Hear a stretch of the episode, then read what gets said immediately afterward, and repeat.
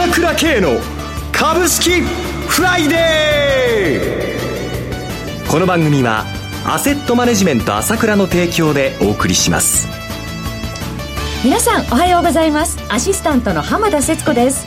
朝倉慶の株式フライデー。今日も張り切ってまいりましょう。それでは番組パーソナリティをご紹介しますアセットマネジメント朝倉代表取締役で経済アナリストの朝倉慶さんです。朝倉さんおはようございます。おはようございます。よろしくお願いいたします。ますそして毎月第一金曜日はアセットマネジメント朝倉、長谷川慎一さんにもお越しいただいてお送りします。長谷川さんおはようございます。はい、おはようございます。よろしくお願いいたします。ますさて今週一週間振り返って朝倉さんどのようにマーケットをご覧になっていらっしゃいますでしょうか？そうですね。やっぱり何よりもこの天才ですよね。台風21号、そして関西直撃、また北海道地震最大震度7というね。これが連続してきてね、今も本当に大変な方多くて、はい、本当に被災された方々ですね、あの心からお見舞い申し上げます。はい、一刻でも早くね、良くなるようにね。そうですね、お見舞い申し上げます。そして札幌証券取引所ですが、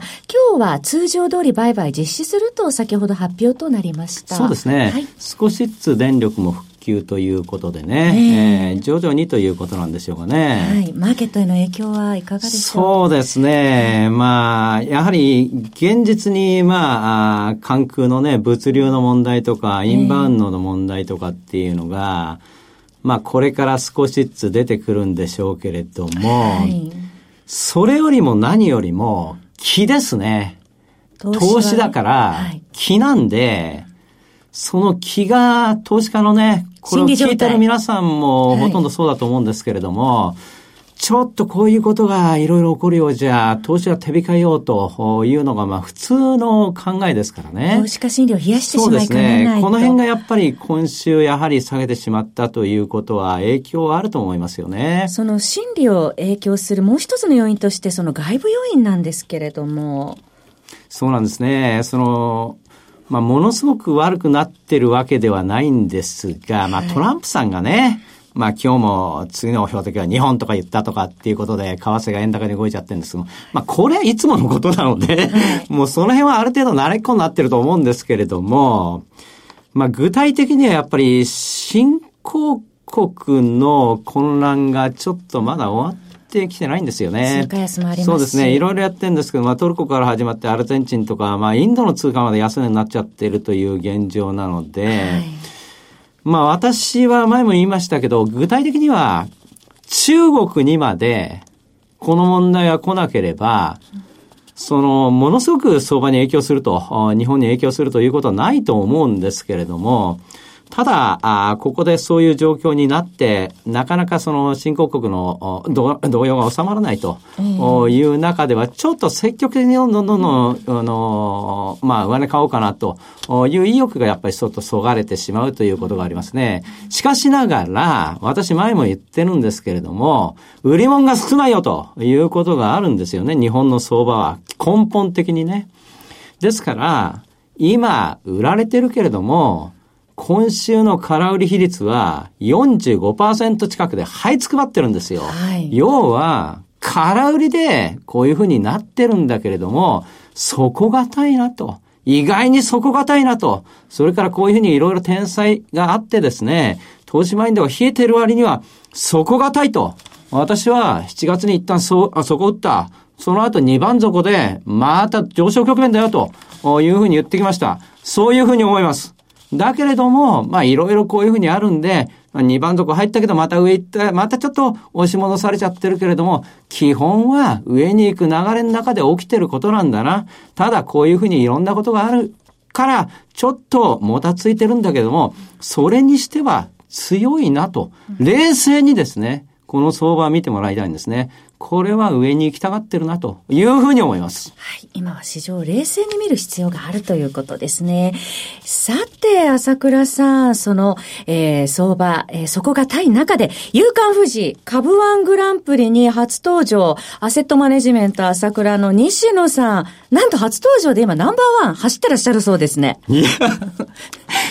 もう、顔合わせで、予定通りっていう感じですけど、まあ、ちょっと相手がなかなか強いし、プロの中でもね。この相場ですから、まだちょっと安心はできないけれども、はい、とりあえず、思った通り言ってるかなというところですね、今のところは。引き続き期待しております。はい、そうですね。そして朝倉さん、明日9月8日、いよいよ朝倉セミナーです。今日、えー、本日はセミナー前日ということもあって、前日に向けて朝倉さん気合がますます入りますね。入りますね。これ、重要なところだから、いい話ができると思いますよ。楽しみです。ええー、はい、やっぱりね、えー、このうねりっていうのは大きいんだけれども、そのキーとなってる今言った新興国の問題、はい、なかなか根が深いんですね。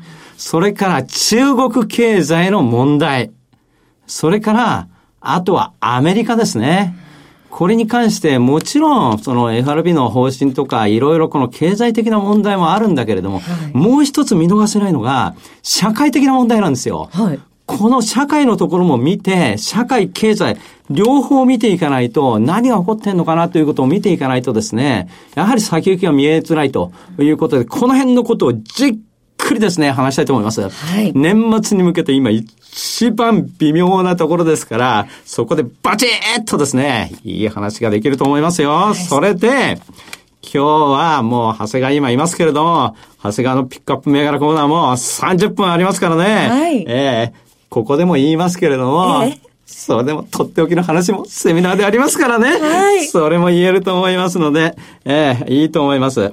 で、まだ若干席がありますので、あの、明日ですけれども、もう本当に来てもらいたいですね。はいえー、席ご用意くださいました。参加するか迷っていた方、今からでも間に合うということですので、ぜひご参加ください。朝倉セミナーは明日9月8日土曜日、東京大手町で開催します。こちら事前お申し込み制で有料となります。朝倉セミナーのお申し込みは、朝倉系の経済情報発信者 ASK1 のフリーダイヤル0120-222-464 0120-222-464までお願いします。本日午後5時まで受け付けております。それではお知らせを挟んで、長谷川さんのコーナーお届けします。鋭い分析力で注目を集める経済予測のプロ、朝倉慶。日々のマーケット情勢や株式情報、個別銘柄の解説を、朝倉本人が平日16時、メールでおよそ7分の音声を無料で配信中。株の判断に迷ったら、朝倉慶。詳しくは、アセットマネジメント朝倉のウェブサイトへ。本日の市況解説無料メールマガジンにご登録ください。アセットマネジメント朝倉は、証券取引、金銭有価証券の予託、貸付行為は行っておりません。また、情報提供する金融商品のお取引では、相場変動などにより損失を生じる恐れがあります。取引説明書、契約締結前交付書面などを十分にお読みいただき、ご理解の上お取引ください。金融商品仲介業者登録、関東財務局長金中第605号。さて、ここからは長谷川新一の株式金曜ダービーのコーナーです。一つお気をつけいただきたいのは、買い推奨するものではありません。長谷川さんの視点で注目される銘柄を挙げていただくものです。投資の最終判断はご自身でお願いします。長谷川新一さん、どうぞよろしくお願いいたします。はい、ますえ前回8月3日に取り上げていただいた銘柄、6銘柄全部上昇。そのうちのアクリートとフューチャーは、年初来高値をその後更新したということでした。いいですね。今日は何ですか？はい、お願いします。期待してます。はい、えー、最初にご紹介するのは日本科学工業です。はい。東証一部上場、コード番号4092、昨日の終値80円高3845円でした。はい、今、車載向けにですね、セラミックコンデンサが大繁忙で、村田製作とか太陽油田が大きく買われてますが、はい、ここはそのセラミック材料を手掛けてます。はい、えー、生産を15%増強するようです。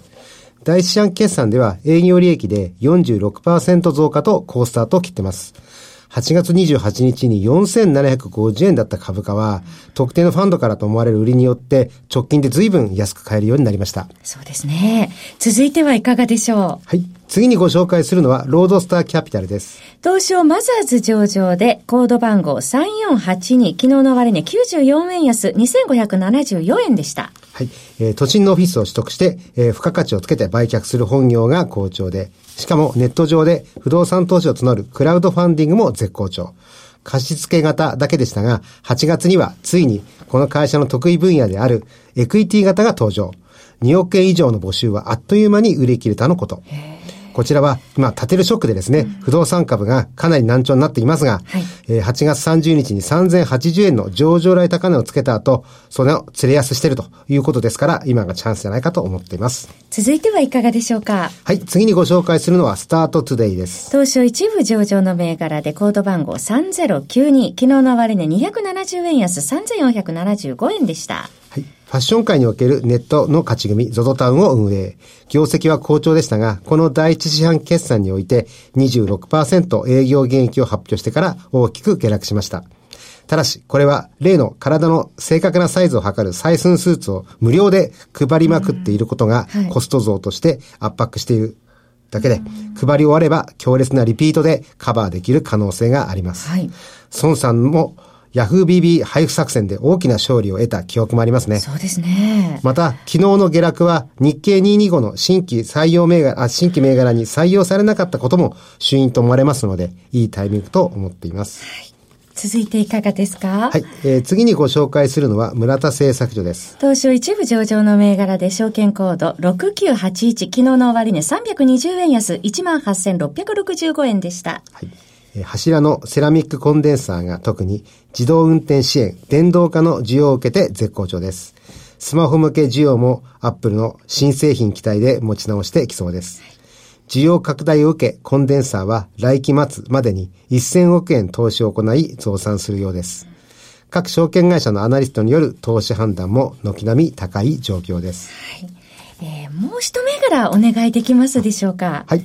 えー、最後にご紹介するのは塩野義製薬です。東証一部上場の銘柄で証券コード4507、昨日の終値75円安6420円でした。はい。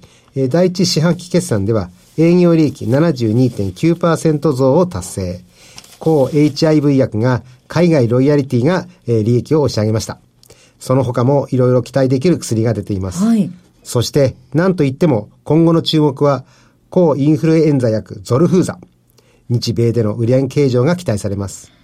インフルエンザの流行に左右される可能性はありますが、はい、かなり大きな商品になる可能性もあり、注目されますね。ここも各証券会社アナリストが高評価をしています。わかりました。えー、今回も、えー、5銘柄ご紹介いただきました。なお、繰り返しになりますけれども、取り上げていただいた銘柄は、いずれも長谷川さんの視点で注目する銘柄でありまして、買い推奨するものではありません。投資の最終判断はご自身でなさいますようお願いします。長谷川さん、明日の朝倉セミナーも楽しみにしております。よろしくお願いいたします。はい、よろしくお願いします。番組もそろそろお別れのお時間となってまいりました。パーソナリティはアセットマネジメント朝倉代表取締役で経済アナリストの朝倉圭さん。そして長谷川慎一さんでした。お二方ともどうもありがとうございました、はい、ありがとうございました。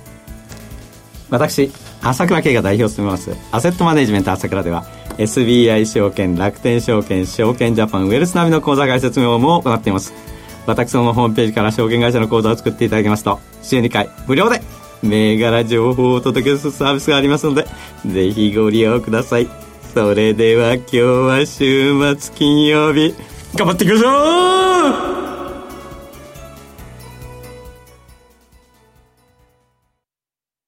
この番組はアセットマネジメント朝倉の提供でお送りしました。最終的な投資判断は皆様ご自身でなさってください。